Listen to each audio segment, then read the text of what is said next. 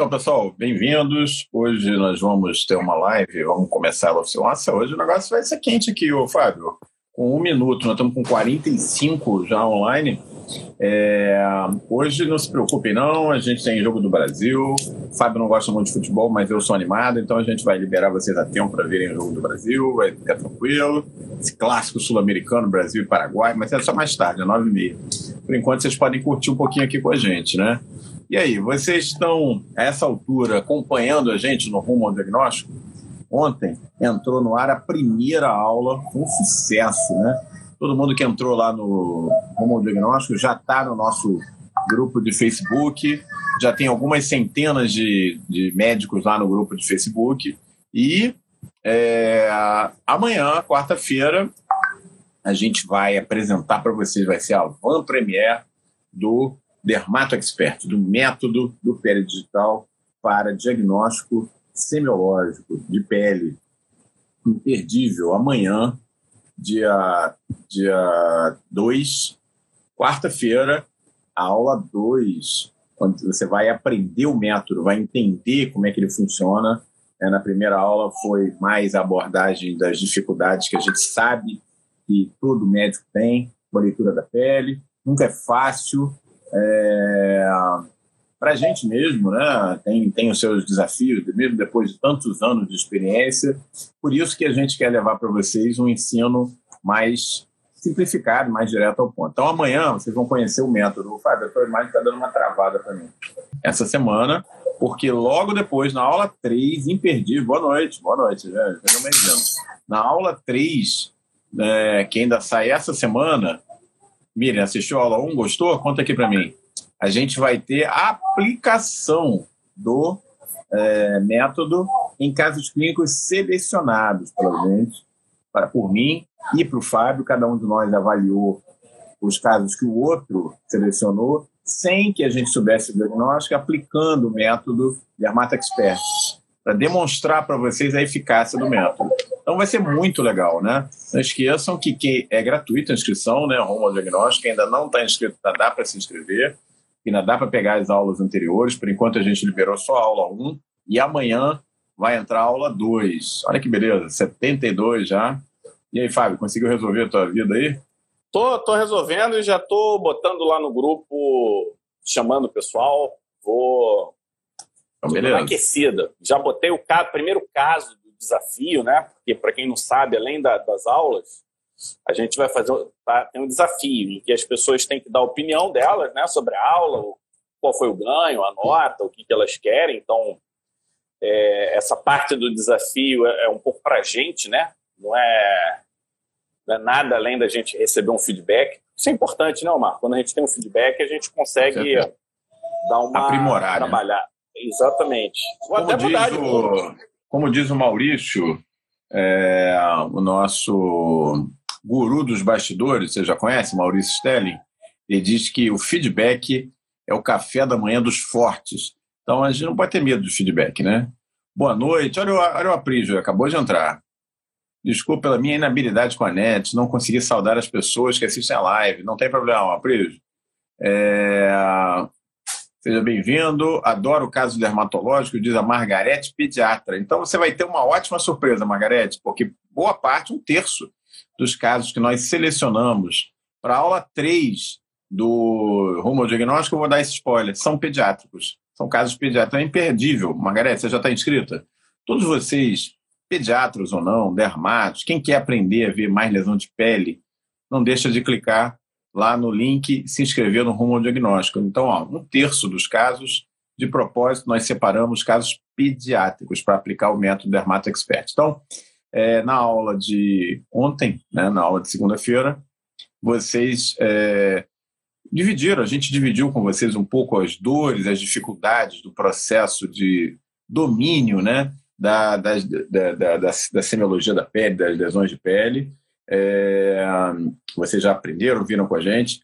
Amanhã, quarta-feira, sai o é, vídeo, a aula 2, em que a gente vai mostrar o método em si, como é que ele funciona, quais são os steps, os famosos cinco passos, cinco steps do, é, do Dermato Expert. E aí, logo depois, na aula 3, nós já temos a aplicação prática. Vamos parar de enrolação e vamos usar o método nos pacientes para vocês verem como ele funciona, como ele facilita, como ele permite. Vai ser muito legal. A gente vai usar ferramentas de internet junto do diagnóstico. Vocês vão ver o que, a gente preparou. Vai ser imperdível. Não é isso aí, Fábio? Ficou bom, né? Ficou legal. Ficou legal e é interessante ver como tem uma convergência né, de raciocínio, uma convergência de, de, de pensamento, porque é um método. É um método, não tem, não tem muito para onde fugir. Você sabe que é conduta, uma coisa que você pode até ter a tua preferência, eu ter minha preferência, gosto mais assim, gosto mais assado. Mas o diagnóstico é uma coisa menos flexível nesse sentido, né? O diagnóstico é, é diagnóstico. Você fica ali na, no, numa zona muito mais fechada, numa zona muito mais Verdade. controlada.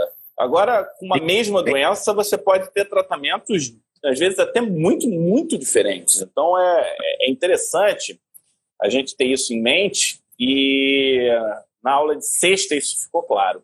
E sábado a gente vai tomar aula extra, que não ia ter, que a gente vai começar a desvendar os casos dos desafios. Então, todo mundo tem que participar do desafio. Quem participar do desafio vai ser bonificado, né?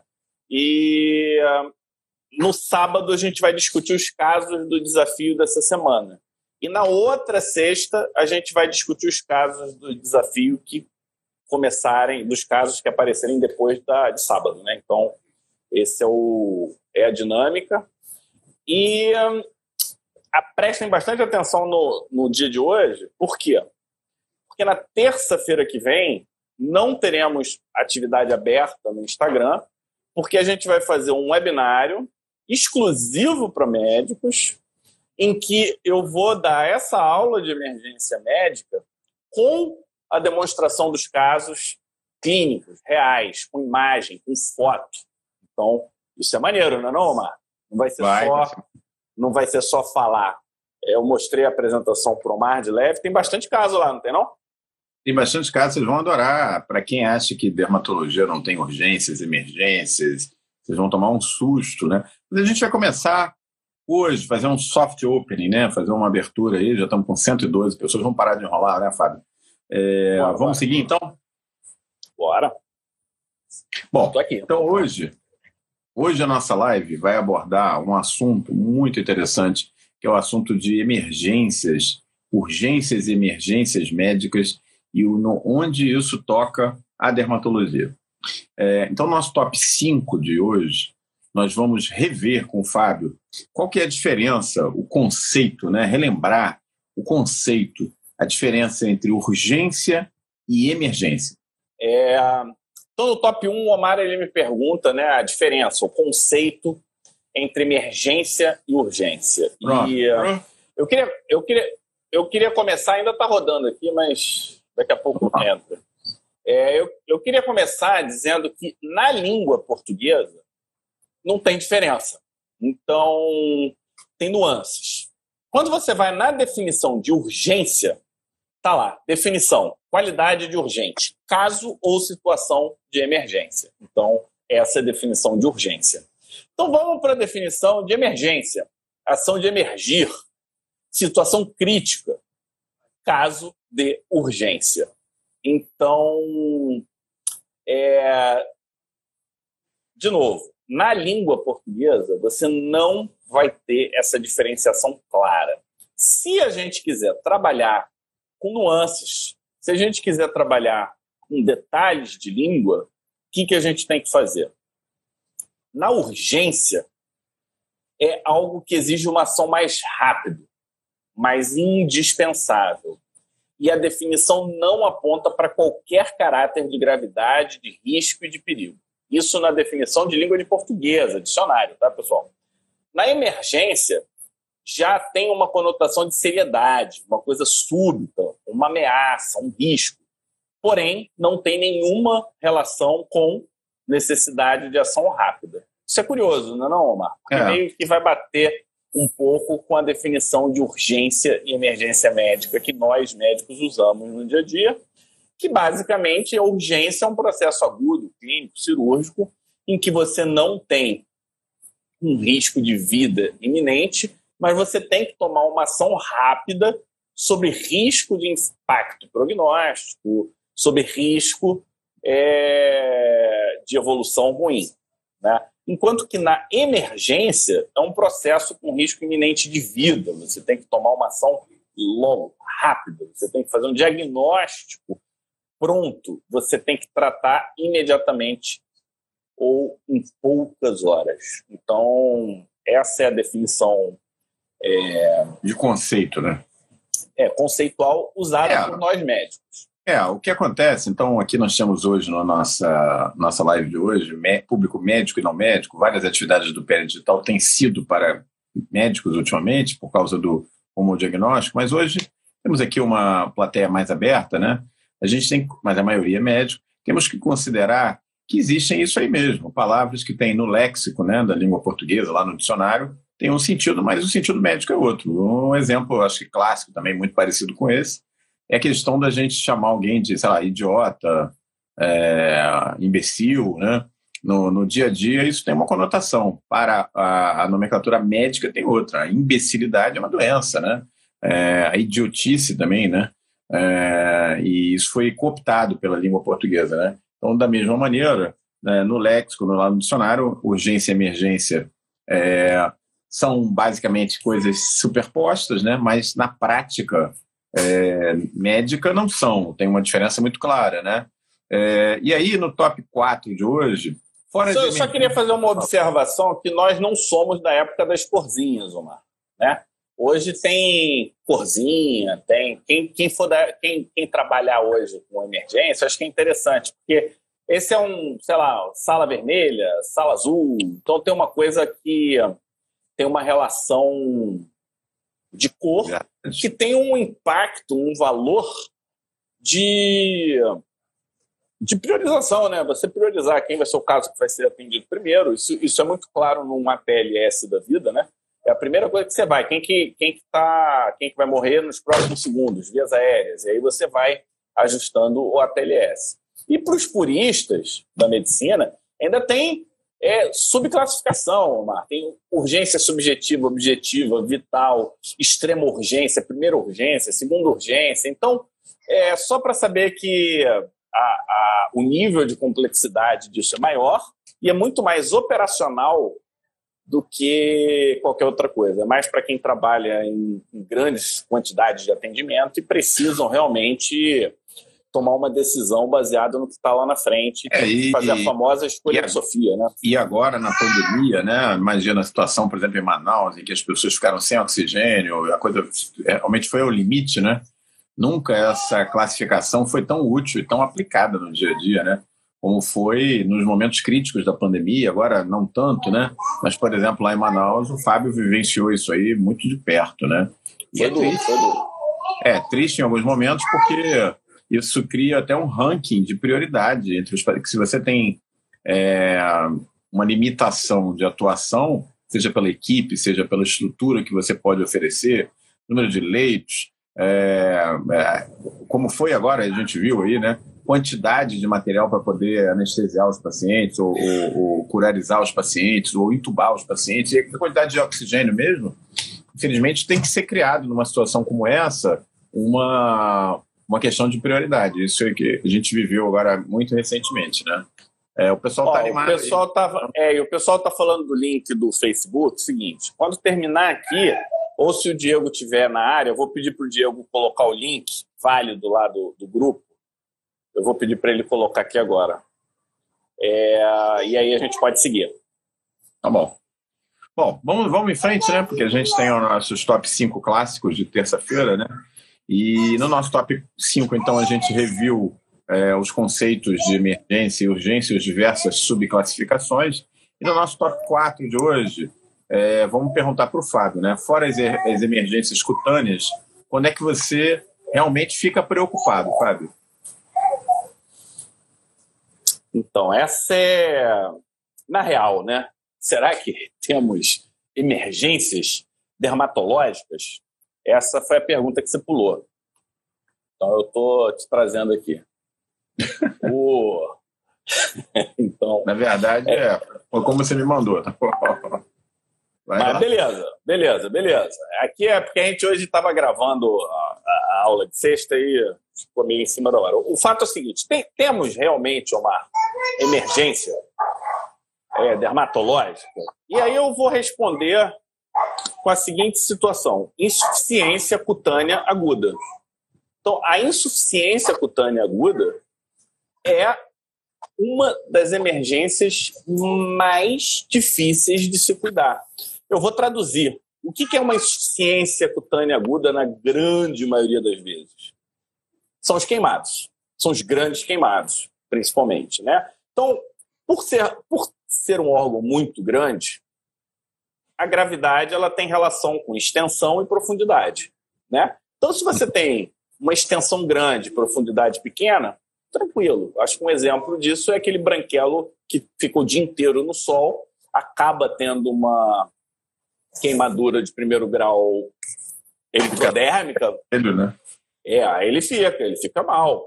Mas também não é nada grave. E tem os grandes queimados mesmo, e aí tem vários tipos de queimadura. Isso é uma subespecialidade. É, todo mundo que trata com queimado acaba tratando em ambientes especiais. Eu não tenho experiência, né? Eu consigo classificar. Mas eu posso contar uma história pessoal muito.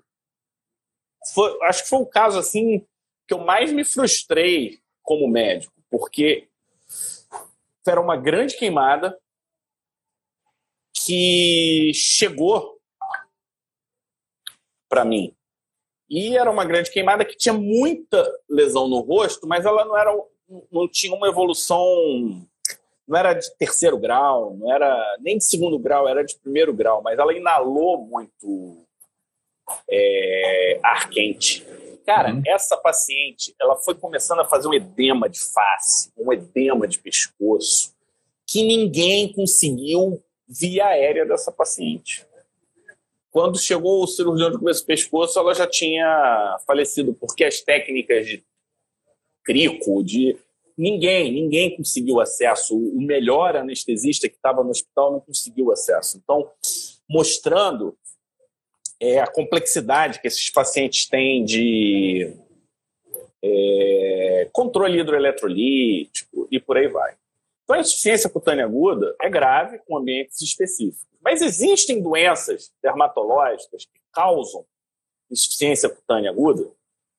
Existem. Existem. Né? Existem. Que são bem representadas pelas síndromes de Steven Johnson, que são as farmacodermias. E a gente tem é, algumas síndromes tóxicas, né, como síndrome do, é, da pele escaldada, estafilocócica, por exemplo. Por que, que eles não são normalmente tão graves quanto o grande queimado? Porque o início do quadro não é tão abrupto. Então, uma das coisas que faz com que seja mais grave ou menos grave, além da profundidade e da quantidade de pele envolvida, é a velocidade de instalação. Então, um grande queimado é imediato o problema, né? Você não tinha e tem. Você não fica. É, é, é. E ainda tem uma progressão, mas é uma coisa imediata. Normalmente, uma farmacodermia no padrão de Steven Johnson, ela não é súbito. Ela é rápida, mas é ao longo de horas, não é ao longo de minutos, né? Então, acho que esse é um, é um aspecto que faz com que, na grande maioria das vezes, você não tenha uma urgência, uma emergência no, na definição médica. Mas você tem urgência, principalmente quando pega mucosa. Então, é, quem não viu, veja lá no, no Insta, não sei nem se você chegou a ver esse post que eu coloquei, uma pessoa com uma cicatriz ocular por conta de Steven Johnson e essa pessoa perdeu a acuidade visual e hoje ela está na fila de transplante de córnea. Então, só para exemplificar. Eu já tive casos assim, de perda de sinéquia e perda de visão num dos olhos por uma, um Johnson muito grave de pirona. Agora, nem só de farmacodermias a gente vive, de, de síndrome de insuficiência aguda, Cutânea. né? Cutânea aguda. É, o pênfigo vulgar pode levar a quadros... As assim, buloses. É, as buloses mais graves, mas particularmente o pênfigo vulgar, né? É, quem já viu, quem já teve a oportunidade de ver um, um pênfigo paraneoplásico, né? Que nada mais é, clinicamente ele nada mais é do que uma superposição entre o que a gente vê no pênfigo vulgar e uma síndrome de Steven Johnson, né? Eles parecem muito com, é com uma síndrome, é difícil essa diferença, né? Em alguns pacientes. É, então, vocês já ouviram falar que em insuficiência renal, o paciente vai para hemodiálise. É, fica na máquina de hemodiálise. Insuficiência hepática, muito grave, né? O paciente vai para transplante de fígado. Mas insuficiência cutânea, dá para transplantar toda a pele do indivíduo? Não dá. Se botar ele no, numa máquina de hemodiálise, vai resolver todos os problemas dele? Não vai, porque a pele não é só um órgão de pressão né, de suor, de sebo, como o rim é, né, com relação aos eletrólitos. Ela tem uma série de outras funções imunológicas, endocrinológicas. Pô, infecção é, secundária pra cá. Infecção secundária. Se o teu rim é renal é, é, péssimo, você não filtra e tal, mas você não vai ter infecção, em princípio, por causa disso, mas na pele vai.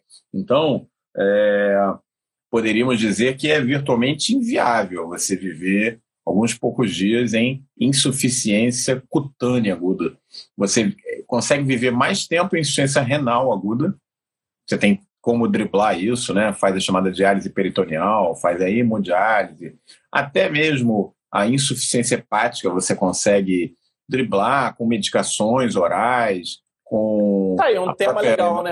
Vamos, vamos chamar um carro, vamos, podia fazer um fórum de queimado, né? Pegar o pessoal com especialidade que tenha experiência para a gente fazer uma parada legal, uma atualização. Muito tempo que eu não leio sobre o assunto e é.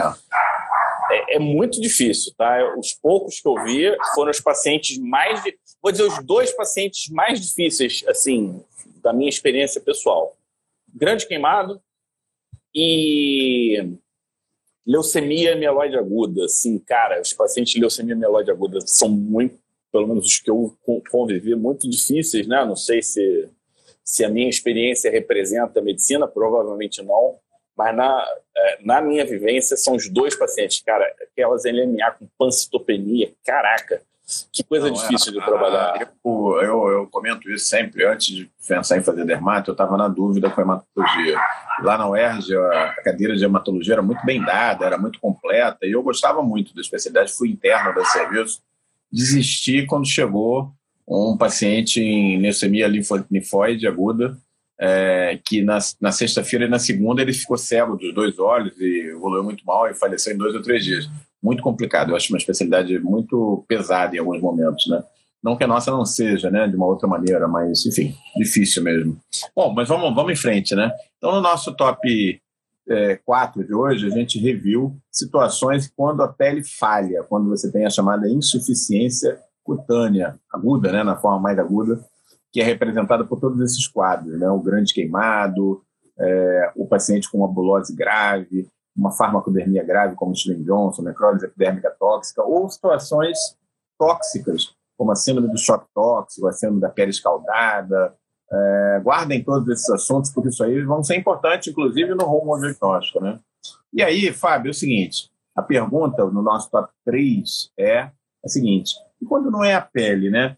Fora essas emergências cutâneas que nós acabamos de listar, é, quando é que você, quer dizer, que são primariamente cutâneos, né? Quando é que você fica realmente preocupado? Olha, tem du duas situações assim que tem mais de duas, mas duas são, eu, eu diria que são as que me marcam mais, né? A primeira, eu acho que é mais fácil para a gente entender, são as anafilaxias, né? As reações do tipo 1. Então, urticária, angedema, é, essas podem ter risco, tá? Essas podem ter risco e risco real. E quais, qual que é o risco das reações tipo 1? Obstrução de vias aéreas, eu acho que essa é a mais conhecida de nós, dermatologistas e a gente tem que estar atento, né? Então você pode ter edema de língua, base de língua, você pode ter edema das vias aerodigestivas superiores e ter uma obstrução mecânica por edema e acabou. Você não consegue, você vai ter dificuldade com esse paciente.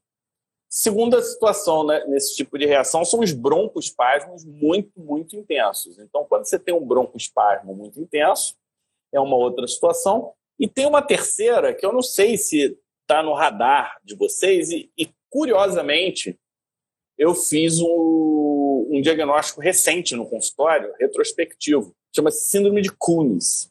Síndrome de Cunis é quando você tem espasmo coronariano que, que evolui com infarto ou uma angina. Então, eu tive uma paciente que teve angina por uma reação. Olha! Estava tava aprontando aqui, por isso que eu, eu chamei ela aqui. ela estava exagerando. Então, para quem não conhece, né, a angina é relacionada à reação de hipersensibilidade do tipo 1. Tem subtipos né, de síndrome Cunis, mas uma delas é a está associada à reação. Pode ser medicamento, pode ser viral, pode várias causas. E isso tem que estar atento. E isso é emergência médica, dependendo da situação, urgência, dependendo da situação, e dependendo da situação, não oferece risco nenhum. Como é que você vai saber? Se tem alguma dica? Não tem. É, você tem que ficar de olho. É, é um pouco histórico, tem, mas não tem assim a. Quer dizer, não sei se tem. Eu não conheço nada que seja assim mágico para diferenciar esse vai evoluir bem e esse não vai evoluir bem. Você tem que ver os sintomas, examinar o paciente. Então, são coisas ativas. E você acha que síndrome de Cunis é diagnosticado por aí? Você acha que se chegar uma mulher de 25 anos com uma, com uma angina é, e urticária, vão valorizar essa angina? Acho que não, né? Acho que não. Na maioria dos casos, não. É, eu acho que é talvez um daqueles diagnósticos que passa batido, né? E, e é uma das razões da gente estar fazendo aqui a, as nossas lives. Ele tem situações como essas, raras, em que se você não conhece... Ou nem tão raras, né? Ou nem tão raras, mas que não são não tão visíveis aos olhos, né? É, quando a gente teve lá no nosso curso de imunologia, não é uma emergência médica, mas pode até se transformar, né? Quando a gente teve lá no nosso curso de imunologia, é, imunodermatologia, o, as síndromes autoinflamatórias, e que a gente falou que várias delas cursam com urticárias graves e até podem cursar, cursar com angedema, e angedema é uma, uma, uma emergência, né? É, muitos alunos ficaram impressionados, porque eles, um, não sabiam nem do que, que era síndrome autoinflamatória. Não, é, é, não, não são doenças autoimunes, é uma síndrome autoinflamatória e com muitas manifestações cutâneas. É, um, uma emergência, uma urgência, né, Fábio, que eu acho que é muito importante a gente lembrar na pele, que tem manifestações na pele, é a questão do angedema, né? Porque existem doenças é, de, de, causa é, genética, né? Como o angedema hereditário, por exemplo, com deficiência de alguns fatores de complemento, em que o paciente evolui para edema exagerado de mucosa, olhos, boca.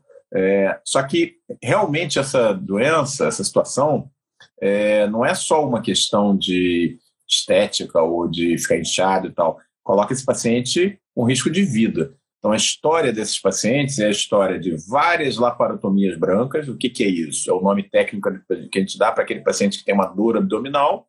O médico lá na emergência não sabe do que se trata, vai lá e abre a barriga.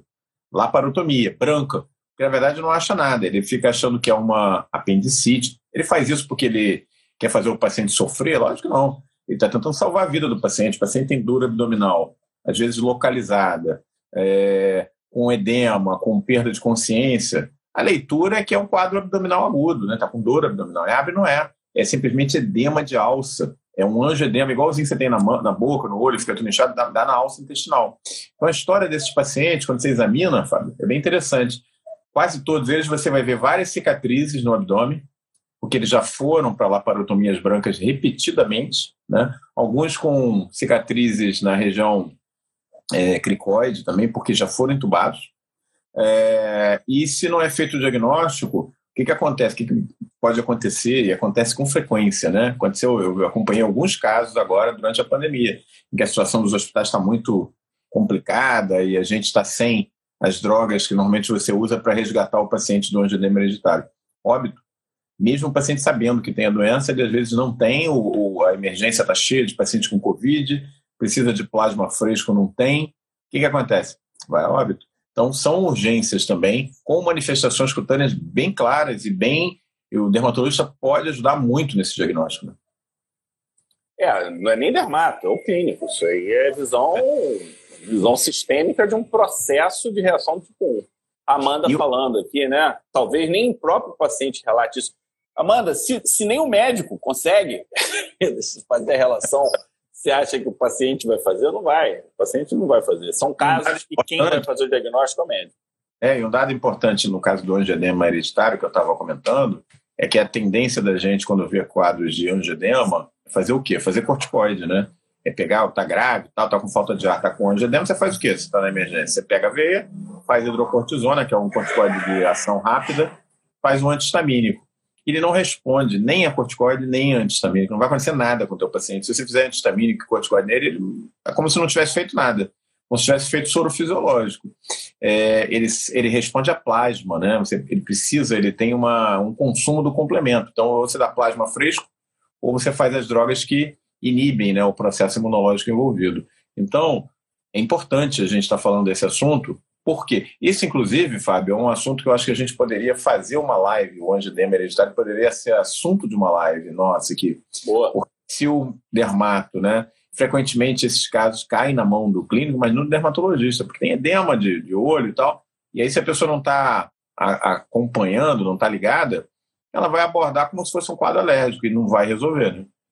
É, isso entra muito naquilo que a gente fala, fala, né? São níveis diagnósticos. Então, quando você faz um diagnóstico de urticária, você está fazendo um diagnóstico, ou de uma reação de hipersensibilidade 1, você está fazendo uma camada diagnóstica que não necessariamente é a etiológica. Então, é, você tem que ir atrás né, da, das etiologias. Você não, vai, você não vai atrás disso na pessoa que apresenta o primeiro quadro de reação tipo 1 depois de tomar uma aspirina, né? Então, você, você tem que ir contextualizando. Agora é a 19 vez, o cara já tem trocentas cicatrizes. Tem, tem cicatriz na barriga.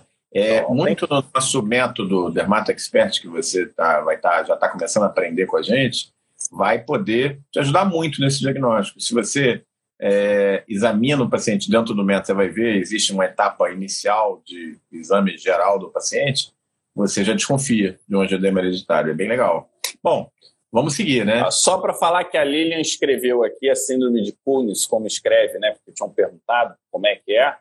é e aí ela, Por alguma razão, o, o chat para mim não está entrando, eu não estou conseguindo ler. Parou na Nebraska falando de necrose epidérmica tóxica alguns minutos atrás, depois não entrou mais ninguém. É, é, e é. a Nebraska ela falou da adrenalina, adrenalina no caso da do angioedema hereditário do, do, nada. do hereditário não vai funcionar, então não vai. É, ele não é, responde a corticoide antihistamínico nem adrenalina. Ele tem que ser manipulado com o, o que falta que é o. Exatamente. Então, se até tá numa emergência, você fez adrenalina na dose certa e, o, e o, a urticária continua, você já fica atento. Então, o próprio teste terapêutico ele pode ser um, um dado, né, Omar, a favor é de você suspeitar de causas atípicas. Então, é, tem que estar tá ligado, tem que estar tá ligado. Não, é, não, não tem a resposta certa. Né? A vida de, de quem está na emergência e do médico mais experimentado, que é, na verdade, o que faz a diferença no final, é você poder enxergar um pouquinho além daquela coisa óbvia, né? Chegou um quadro de angedema, né? De edema de lábio, de urticária grave. Você, se o paciente não tem condição de te, de te passar a história clínica porque está desacordado, não está conseguindo falar alguma coisa, você vai medicar, obviamente, ele com o padrão, né? corticoide, antistamínico, até adrenalina. Não, não funciona. Até antes disso, Omar, você vai fazer a pergunta.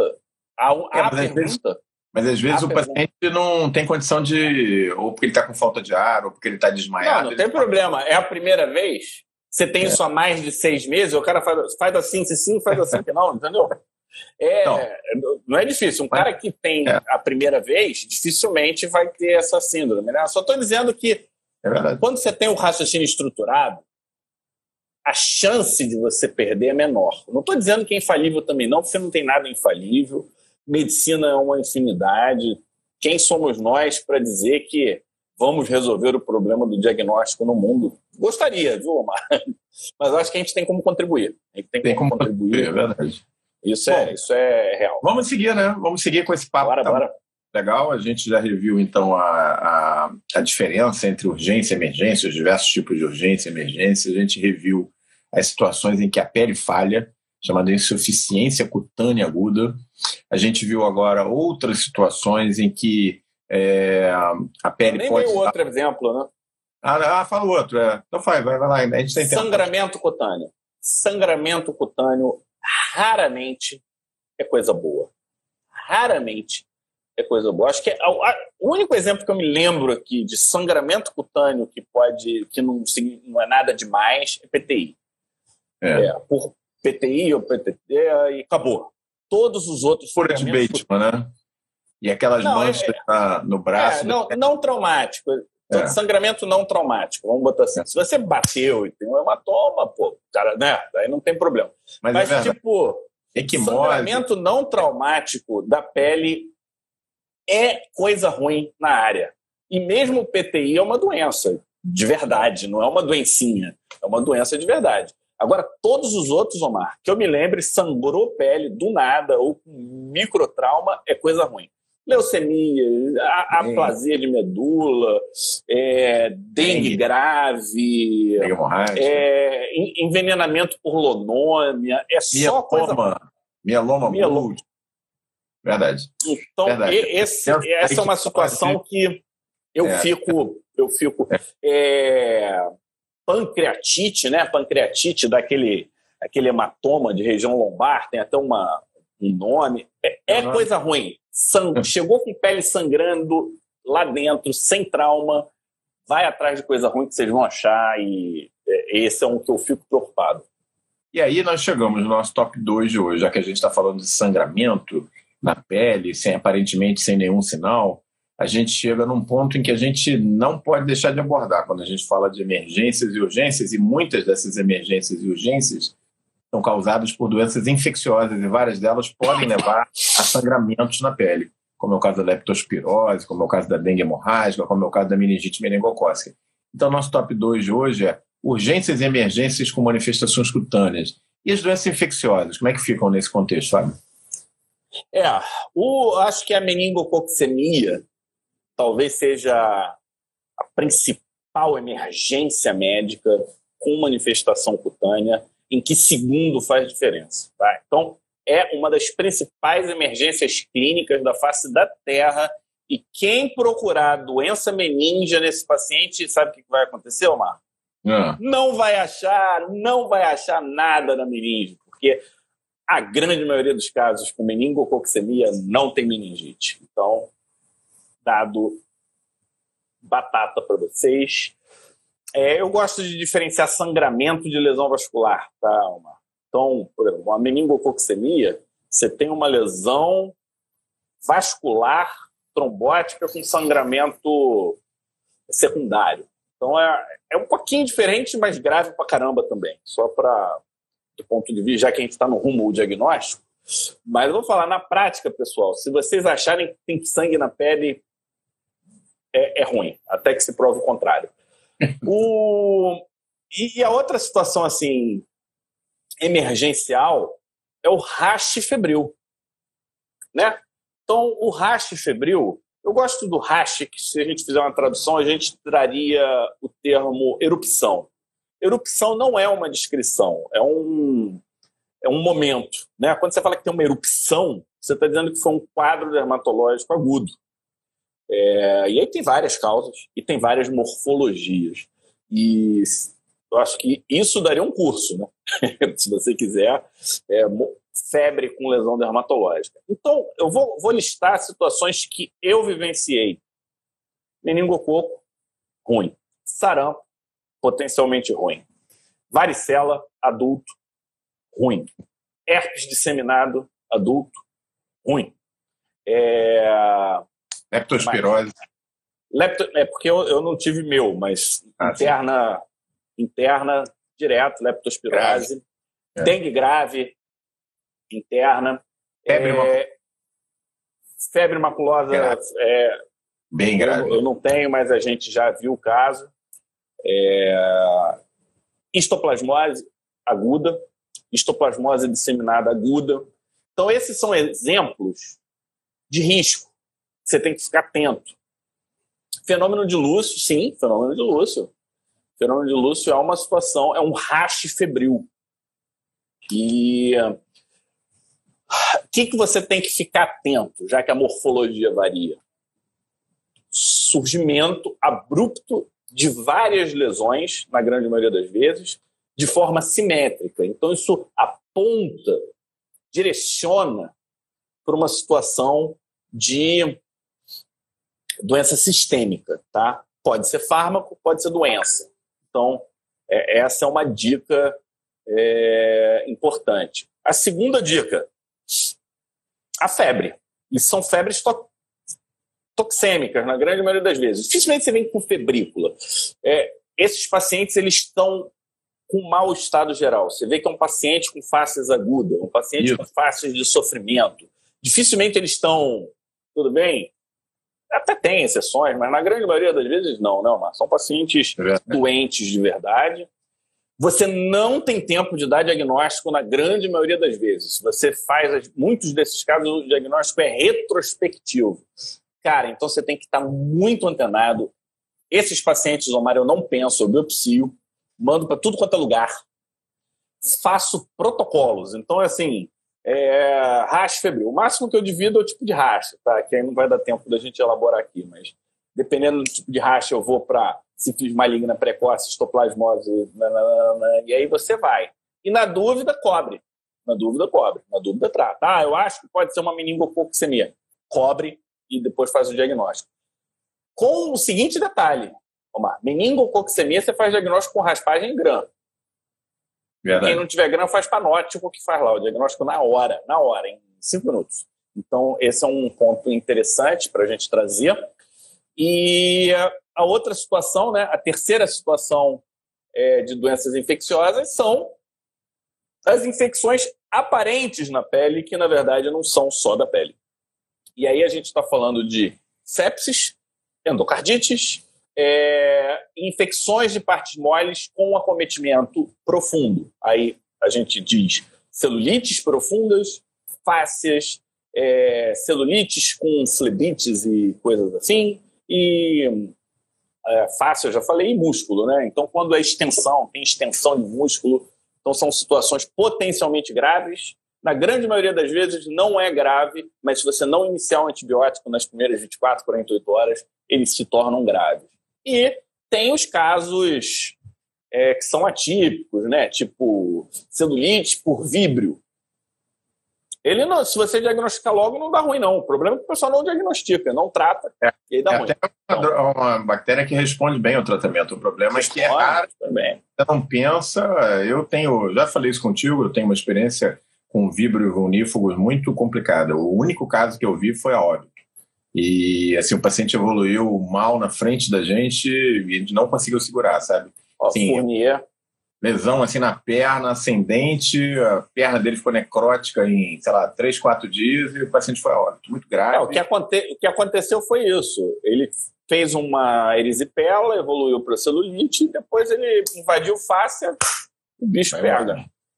Porque é. ele progride, ele progride, né? E, e víbrio você não identifica. Porra, laboratório para identificar víbrio, cara, você tem que ter um, é. uma microbiologia fantástica. Tem que pensar, tem que é. pensar epidemiologicamente. Esse cara, ele, ele era, foi pescar descalço dentro da Baía de Guanabara. Cortou o pé dentro da Baía de Guanabara.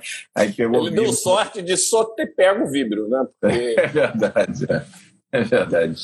É verdade. Enfim, é... Então, vocês estão vendo aí que as doenças infecciosas, se não forem diagnosticadas, elas podem ser um, um risco enorme à vida. Muitas delas com manifestações cutâneas, Fábio relembrou aqui muito claramente, muito vividamente, né? É, desde as endocardites que podem dar petequias, pequenas é, lesões é, violáceas debaixo da unha, né, chamadas manchas de, de Genway, até quadros que são claramente de manifestação cutânea aberta, né? as equimoses enormes que a gente vê na dengue hemorrágica, as lesões hemorrágicas que a gente vê na febre maculosa, eu vi dois casos de febre maculosa. É, são, são as necroses cutâneas, rache febril agudo é. e infecções de partes moles em situações especiais ou que vão aprofundando muito rápido. E uma coisa que eu queria acrescentar nessa questão da urgência, da emergência, e nesse caso de infecções, é que assim, a gente teme, obviamente, a meningite meningocócica. Eu me lembro, o Fábio, que eu, recém-formado, eu fui servir o Exército, né? E eu servi o Exército aqui no Rio, diferente do Fábio que foi para Manaus e acabou ficando em Manaus. Eu fui designado para a Policlínica da Praia Vermelha, que fica ali, para quem conhece aqui no Rio, fica na Urca. É uma policlínica menor, não é o Hospital Central é, do Exército. Isso é peixada, pessoal. Alguém Pior que não.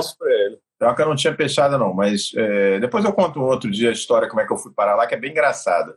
Mas, enfim, estava é, na Policlínica da Praia Vermelha, enfim, tranquilo, uma policlínica menorzinha do Exército e tal. Primeiro, aí fui trabalhar de pediatra. Pediatra na Policlínica da Praia Vermelha, porque precisava de um horário à tarde para dar residência, aquelas coisas, né? Aí, primeiro paciente que eu vi no ano lá como pediatra, primeiro, achando que eu ia fazer puericultura, que eu ia chegar lá ficar medindo o perímetro cefálico das crianças, pesando e tal. Chegou um pai com uma, uma criança toda cheia de equimoses, com um quadro de meningite meningocócica, que foi a óbito, senão faleceu essa criança, e eu recebi. Então, fiquei um mês lá tomando a rifampicina, né, fazendo a profilaxia, e fui encarregado de fazer o inquérito epidemiológico no prédio. Eu tinha que ir em todos os prédios, para quem conhece lá a Policlínica da Praia Vermelha, são acho que nove ou dez blocos, cada um com quase 20 andares. Então foi um trabalho insano. Eu achando que ia ser tranquilo e comecei com o pé esquerdo, né? É, foi com uma meningite meningocócica, eu estava recém-formado. Isso foi janeiro, fevereiro, acho que talvez um pouquinho mais, porque eu tive aquele período do, do quartel, né? Março, abril de 1991. É, traumático, né, para um jovem médico recém-formado, mas enfim, a gente aprende com essas coisas, né? E lembrou outra, até hoje. É, outra coisa, então a gente teme, teme muito esses quadros agudos. Quem não teme um sarampo hemorrágico, uma dengue hemorrágica ou uma meningite meningocócica? Mas eu também, a gente vai acrescentando uma experiência de vida, né? E assim, tem uma doença que eu respeito muito, que é a febre maculosa. Eu vi dois pacientes que não, não, não é tão grave assim, você não vê aquela coisa hemorrágica, necrótica, como você vê na meningite meningocócica. Ela é mais protraída, ela vai evoluindo, vai evoluindo, vai evoluindo, mas é muito grave. E se você não faz o diagnóstico, o paciente vai a óbito mesmo. É, só que ela não é tão dramática, né? como são as outras. Então, o paciente vai evoluindo, ele vai caindo, ele vai decaindo na sua frente. Você vai ver de um dia para o outro, ele vai caindo, o paciente vai consumindo, né? E você, se você não e você pensar... não entende, né, o que está acontecendo. É uma coisa que não bate uma sensação, não bate uma sensação de impotência muito grande, porque chega um paciente com meningite meningocócica, você fala, caramba, o que eu puder fazer por ele eu vou fazer e vamos torcer para, né? Dengue hemorrágica. Responder, né?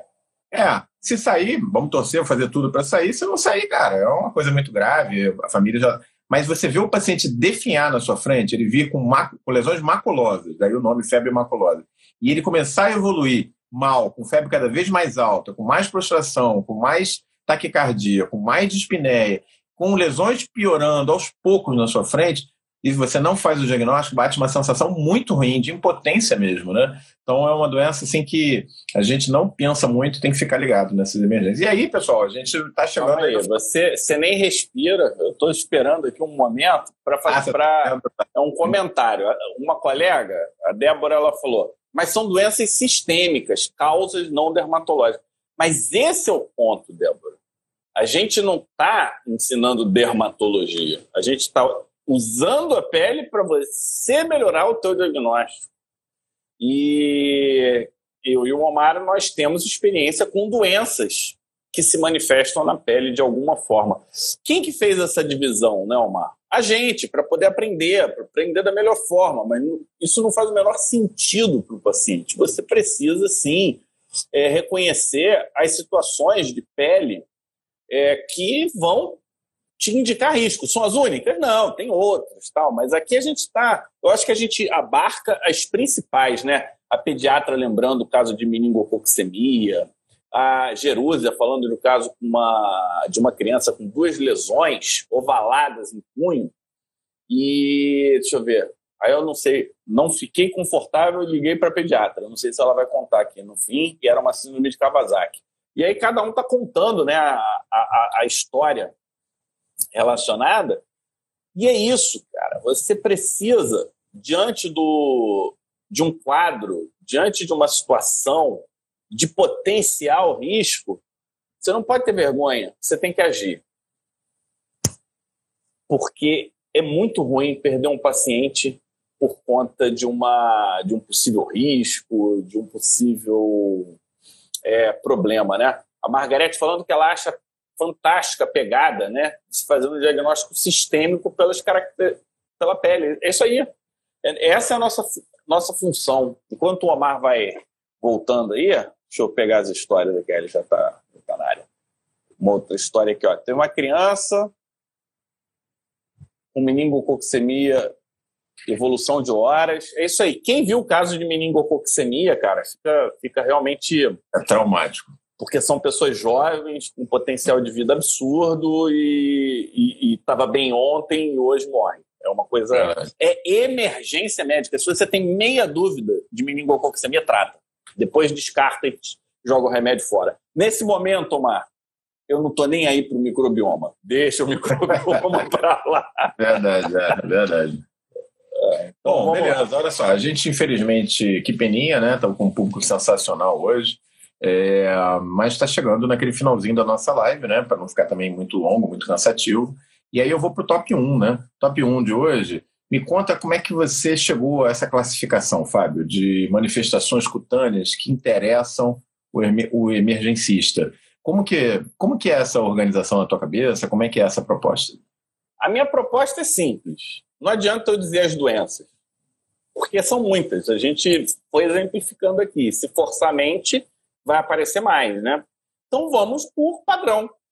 Então, o primeiro padrão, vou tirar o grande queimado, que normalmente não tem problema, é um diagnóstico, você sabe, né? Chega um grande queimado, você já sabe o diagnóstico antes do cara chegar. Mas o primeiro, fica atento, descolamento de pele. Então, descolamento de pele, pele descolou, você fica atento. Tá bom esse? Você gosta de descolamento? Gosto, Aí gosto. tem um grupo das doenças que descolam a pele. E a gente já falou aqui. Segundo, as lesões urticadas, urticariformes, angedema. Esse grupo é um outro grupo que você tem que ficar de olho para categorizar num é. setor de emergência. Terceiro, necrose cutânea. Necrose cutânea, tirando é, as escaras por pressão, todas são ruins. Algumas rápidas, outras devagar, mas todas são ruins. Ou são secundária à inflamação, ou são trombóticas primariamente, ou elas são é, por isquemia ou elas são por invasão nas infecções. Raramente você vai ter uma necrose cutânea com coisa boa. É, rash febril, então aqui está menos morfológico e mais temporal. É, eu não falei, mas vale a pena. Toda vez que tiver rash febril, olha e, e procure icterícia, tá? Porque icterícia rim, fígado, são os dois sinais de gravidade nas farmacodermias. Então, é, as farmacodermias que evoluem mal, elas afetam o rim, elas afetam e ou o fígado, né? Então, vale a pena até com casos de insuficiência é, hepática associado a lesão cutânea e, e uso de medicamento. Eritrodermia esfoliativa raramente é agudo, mas eu gostaria de lembrar vocês que a eritrodermia esfoliativa está associada ao aumento de débito cardíaco de 20%.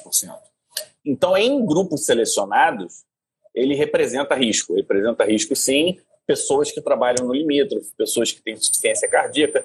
Olha, olha como é que, de repente, o dermato vai ficando um cara clínico, né? Coisa estranha. É, é. Fotossensibilidade pode representar síndromes reumatológicas agudas. Então, quadros de fotossensibilidade pode ser um lúpus agudo, pode indicar doença renal, insuficiência aguda é, de paciente lúpico. Então, você, principalmente lúpus, dermatomiosite, são as duas principais doenças que, num contexto específico, a fotossensibilidade acontece. Fotossensibilidade importante em lesão de cavidade oral, até que prove o contrário, não é coisa boa. É, e vale a pena você olhar é, a região periungueal. Quem tiver dermatoscópio, dá uma olhada lá.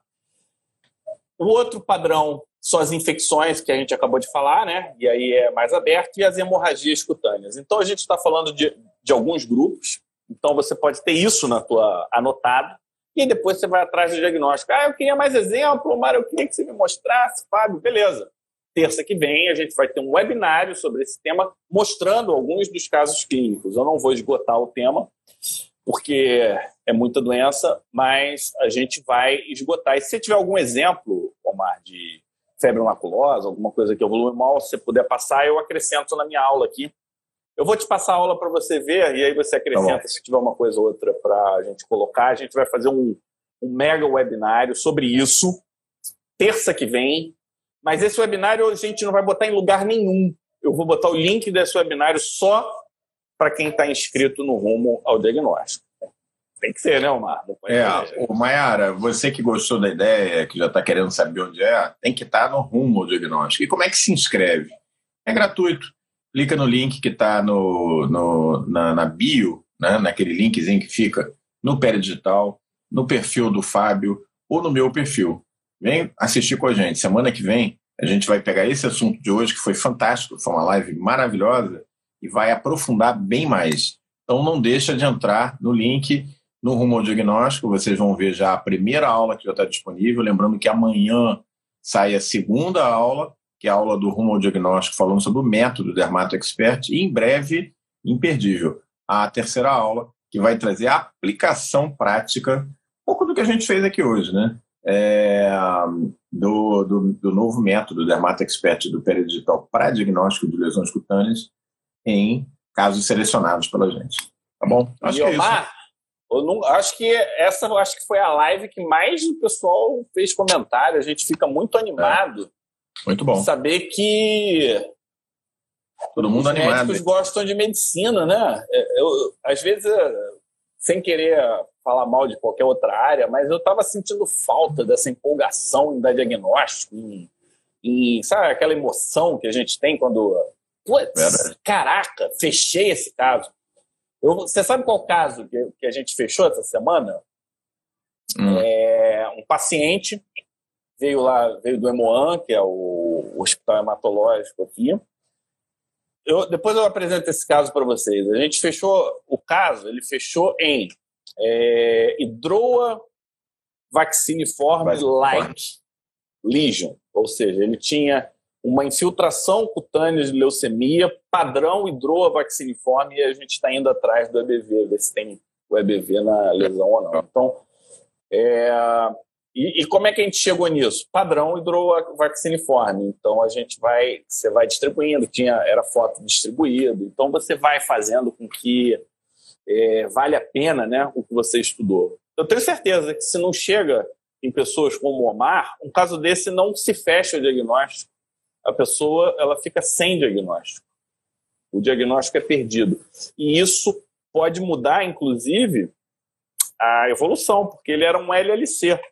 Pela pele, eu já estou mostrando que ele está na fase blástica. E aí ele está na fase blástica, tem que mudar a terapêutica. Aí eu já não sei se tem, não tem, mas pelo menos você está influenciando né, positivamente o, o caso. É, mais uma vez agradecer, Omar. Hoje o pessoal se animou. Pô, chegamos é em 200 pessoas, né? Foi muito então, bom. Só isso deixa a gente feliz e até o próximo.